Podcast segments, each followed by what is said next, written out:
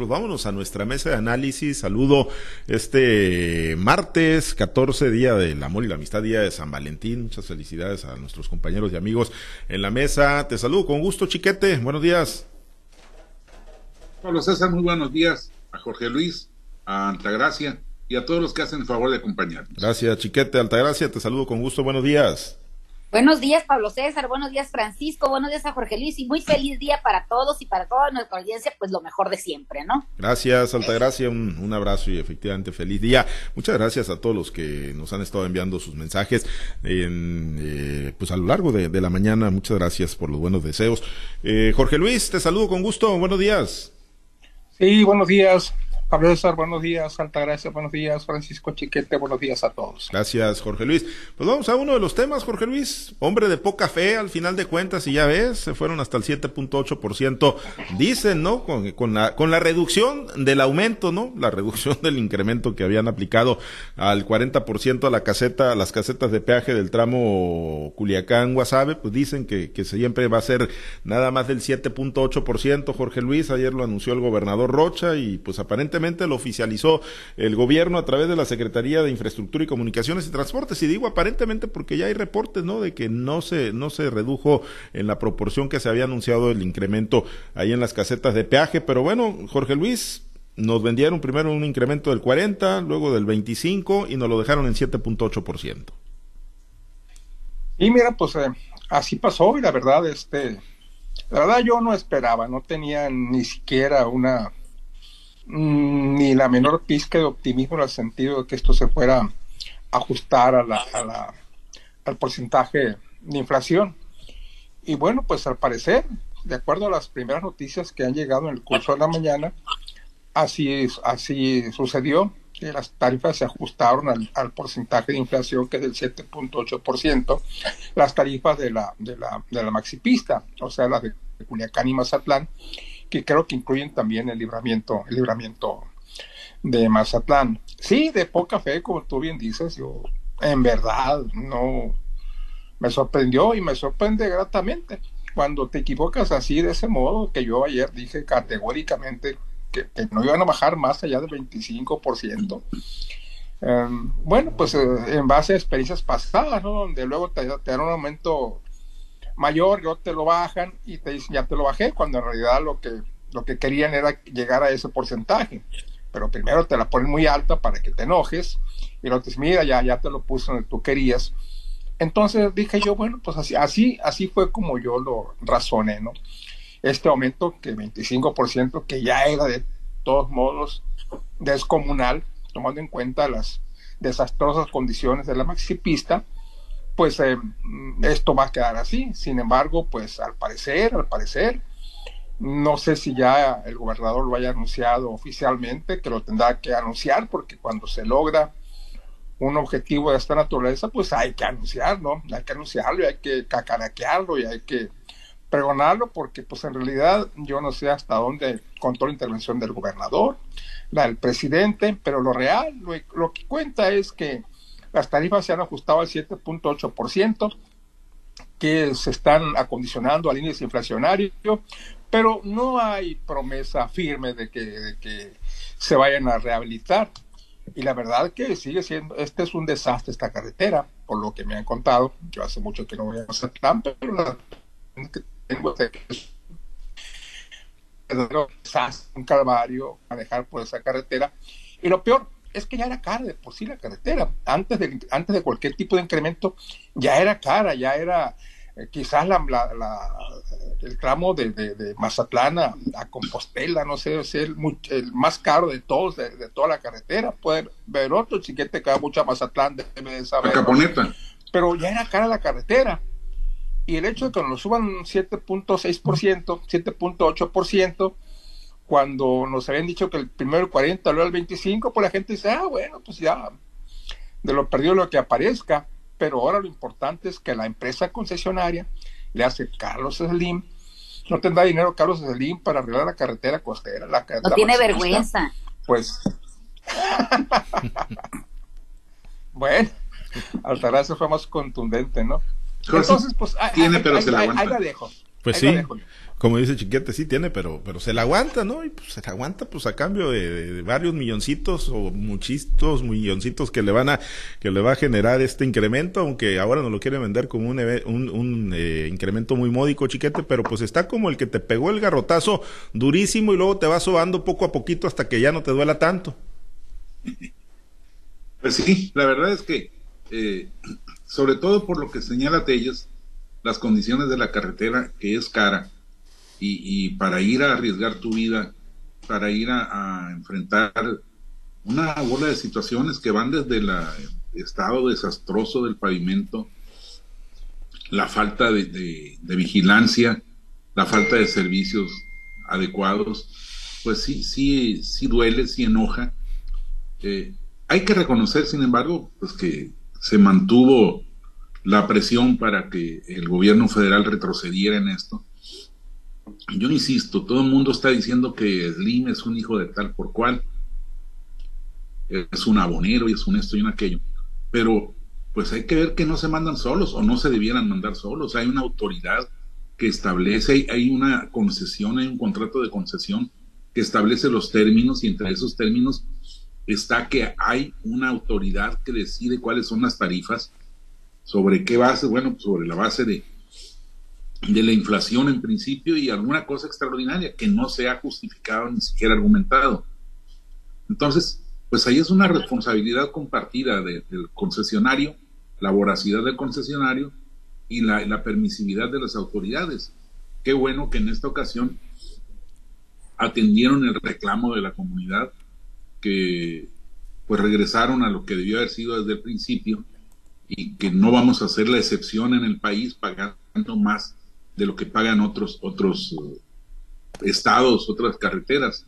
Pero sí sigue siendo muy caro, sigue siendo disuasivo para el uso de la carretera lo que se paga de aquí a de aquí de Mazatlán a Caponeta, que es la otra la caseta más cara, pues es un dineral.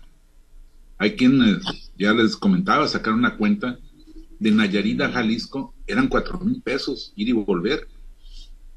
Entonces es, eh, eso en la pequeña escala de, un automóvil, de un automovilista. Imagínense ustedes en un autobús, en un camión de cuatro ejes, de seis ejes, de ocho ejes, en un doble remolque, que son los que transportan los alimentos y demás mercancías que se intercambian en la región pues es una, una espiral inflacionaria que no termina nunca. Y eso es lo que no están tomando en cuenta las autoridades. Desafortunadamente, eh, pues le pesa más la relación personal o la relación de trabajo entre autoridad y contratista que el fin final, el fin último que es el, el, el usuario, el ciudadano. Creo que eso es lo que le está faltando a este gobierno y lo que, pues, por supuesto, no les interesa a los concesionarios. Entonces, en esa, en esa dupla tan lamentable, pues tenemos que estar eh, atrapados todos los que usamos de una manera u otra, o todos los que nos servimos para que se nos hagan llegar los alimentos, los artículos y demás productos que requerimos. Sí, eh, nos preguntan y nos han estado preguntando, chiquete, eh, si tenemos el dato, no sé si lo tendrás por ahí, ¿hasta cuándo tiene la concesión? ¿Cuál, ¿Cuál es la vigencia de la concesión de ese tramo carretero? Pues no lo sé porque creo que originalmente eran 25 años, pero luego hubo una renovación y ahí sí ya perdí el, perdí el dato porque sí hubo una renovación en que el gobierno del estado de Sinaloa cedió eh, los derechos para que se construyera alguna otra cosa, algún paso que estaba pendiente por ahí. Y ahí sí ya no, ya no sé de dónde, hasta cuándo dura. Sí, lo, lo, checamos y lo corroboramos ahí en transparencia, ¿no? Ahí deben de, estar todos los contratos. Hacemos el compromiso de, rastrear el dato, el dato exacto. Altagracia, pues entonces lo vemos como un logro ya, esto de que haya quedado en el 7.8%. No te dije ayer que estos, estos del gobierno de la cuarta transformación y sus aliados o sus compinches, primero te dan el cañonazo, primero te dan el golpe en la cabeza para después sobarte con saliva y decir, pobrecito, mira, no te pegué tan fuerte, no te puede haber pegado con uno de fierro, ¿no?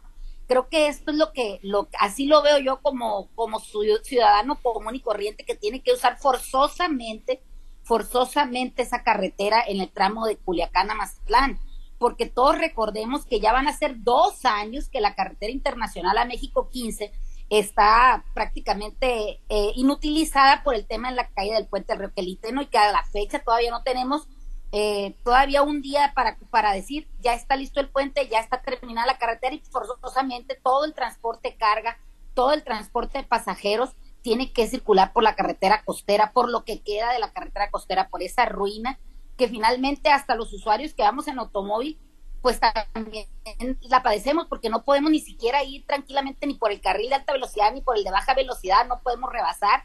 Si llegas a querer utilizar alguno de los paraderos que, que hay como eh, el que está en el mirador o los que están en las mismas carreteras, en las mismas casetas, tú sabes que, que los servicios públicos que hay ahí como los sanitarios están bien, bien, bien, bien maltratados y la verdad no tienen ni siquiera mantenimiento, mucho menos que dijeras tú, ah, pues hay jabón, hay otras cosas que para que, para que puedas tener aseo personal me parece que el que hayan dejado el aumento en, en este 7.5%, pues es caro para lo que ofrecen.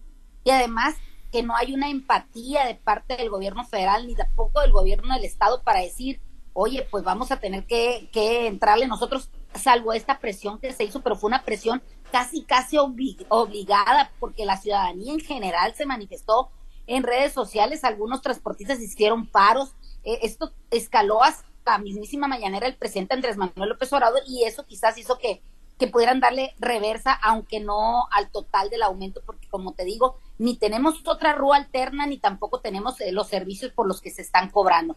Me parece acertado, bueno, dices tú como hay, hay que tener el consuelo de los tontos, pudo haber sido peor, ¿no? Que de hecho estaba peor. Y a esa gente que ya se le lastimó, a esa gente que ya se les cobró, pues finalmente se van a quedar con ese mal sabor de boca, de decir, oye, pues a mí ya me fregaron y ahora resulta que siempre le dieron reversa a este pago. Definitivamente que el tema de, las, de los peajes en, México es un tema bastante escabroso porque vemos que en la, en la mayoría de las carreteras que están concesionadas, pues realmente lo que falta ahí es, el mantenimiento, es el cumplimiento del contrato, aunque se ha dicho que este tipo de, contrato solamente abarca el tema de la caseta, el tema de los servicios que se ofrecen ahí en la caseta y no el mantenimiento general de la carretera. Escuché en una de las noticias que tú das por los de la semana pasada que incluso municipios como Guasave han tenido que entrarle al mantenimiento de las de las carreteras porque finalmente ni, ni Camino de Puentes Federales ni, ni las que están ni los concesionarios le dan mantenimiento y en el caso de Guasave pues hay unas hay unos tramos que están bastante deteriorados y que el ayuntamiento con recursos propios tuvo que tuvo que arreglarlo. Creo que en varias partes de, del estado, los municipios o incluso pues el gobierno del estado le tiene que entrar con los escasos recursos que hay para obra pública, pues a mantener las, la, la obligación de los concesionarios y también de, de estas dependencias federales que tendrían la obligación, en primer lugar, de mantenerlas en buen estado y en segundo lugar, vigilar que no se cometan abusos y sobre todo que se cumplan con, con los contratos de, de, concesión que tienen con estas empresas. Pero vemos que en México hay mucha simulación y una, una simulación bastante fuerte, que creo que fue esta, de hacerle creer a la ciudadanía que, que con lograr estas reducciones a esos aumentos tan, tan descabellados, pues nos estaban haciendo bien. Creo que esta carretera y, muchas otras del país que se encuentran en este estado deplorable siguen siendo caras para el servicio que ofrecen. Bien, bueno, pues ahí va a quedar todo parece indicar, ¿no? En ese incremento, en ese incremento del 7.8%.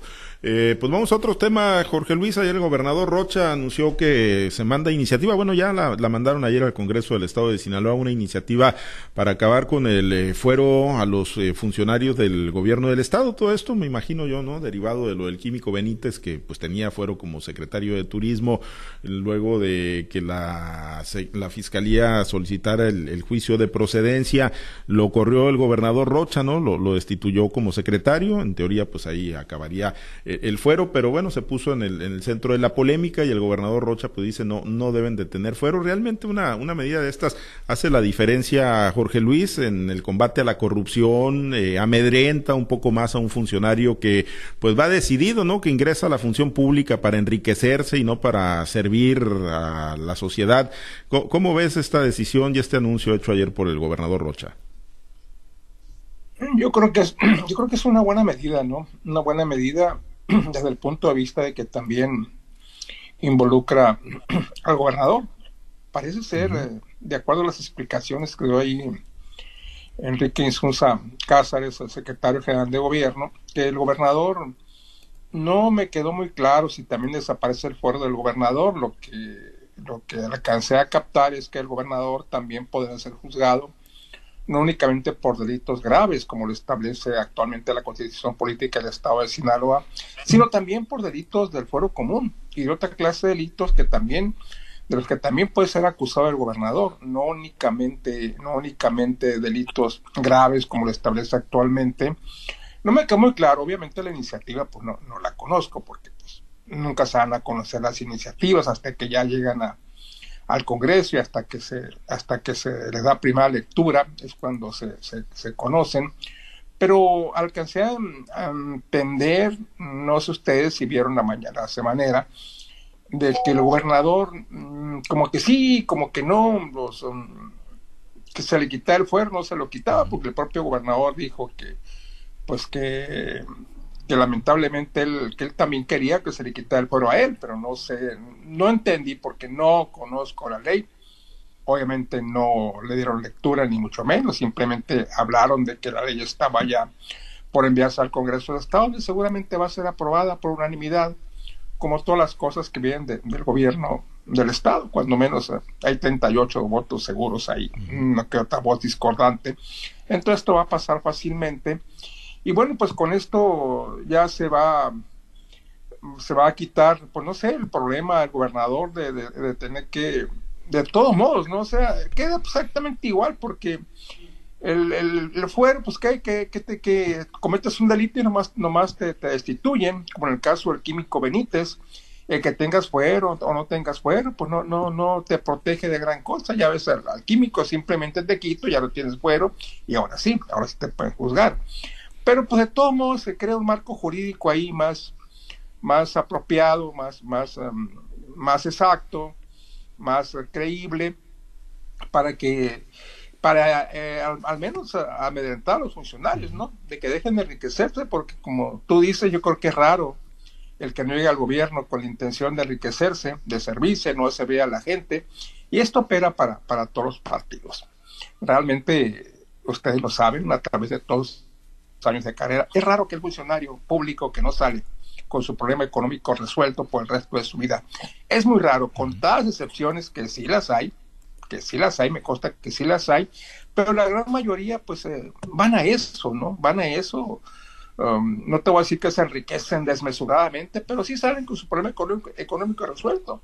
Todo el que sale de, gobierno le alcanza para poner un negocito con el que le va bien, una oficina de gestoría que están ahora tan de moda, restaurantes que son los giros más socorridos, medios de comunicación ahora, y en fin, en fin, me parece medida correcta, ojalá, ojalá y se acate y se acepte y se lleve a cabo cabalmente. Sí, no, pues cuando se tienen los, los hilos del poder, chiquete, pues tan agarrados como en Sinaloa, ¿no? Ahí por, por parte del gobernador Rocha, pues es irrelevante si hay fueron o no hay fueron, ¿no? Cuando tienes al Congreso controlado, cuando tienes al Poder Judicial, cuando tienes a la Fiscalía, pues se van como cuchillo en mantequilla estos procesos, pero sí entiendo que es para colocar, ¿no? Al, incluso al gobernador como un ciudadano común y corriente, ¿no? También para ser eh, procesado por delitos del fuero común sí es positivo, sí es algo que, debe existir, o debe desaparecer más bien ese tipo de fuero. El fuero originalmente era para los funcionarios electos por voto popular. Eh, y bueno, eh, hemos visto casos muy recientes, el gobernador de Tamaulipas, al que traía Lázaro el gobierno de Andrés Manuel López Obrador, no solo por lo rata que pueda haber sido el señor, sino porque había un enfrentamiento político. Y ese fuero fue el que impidió el, abuso que, se estaba cometiendo, porque como a, a, cara cortada, pues cuando no le hallaron de qué lo iban a, encarcelar, le hallaron un departamento que según ellos no había declarado y que estaba eh, traspapelado y esas cosas.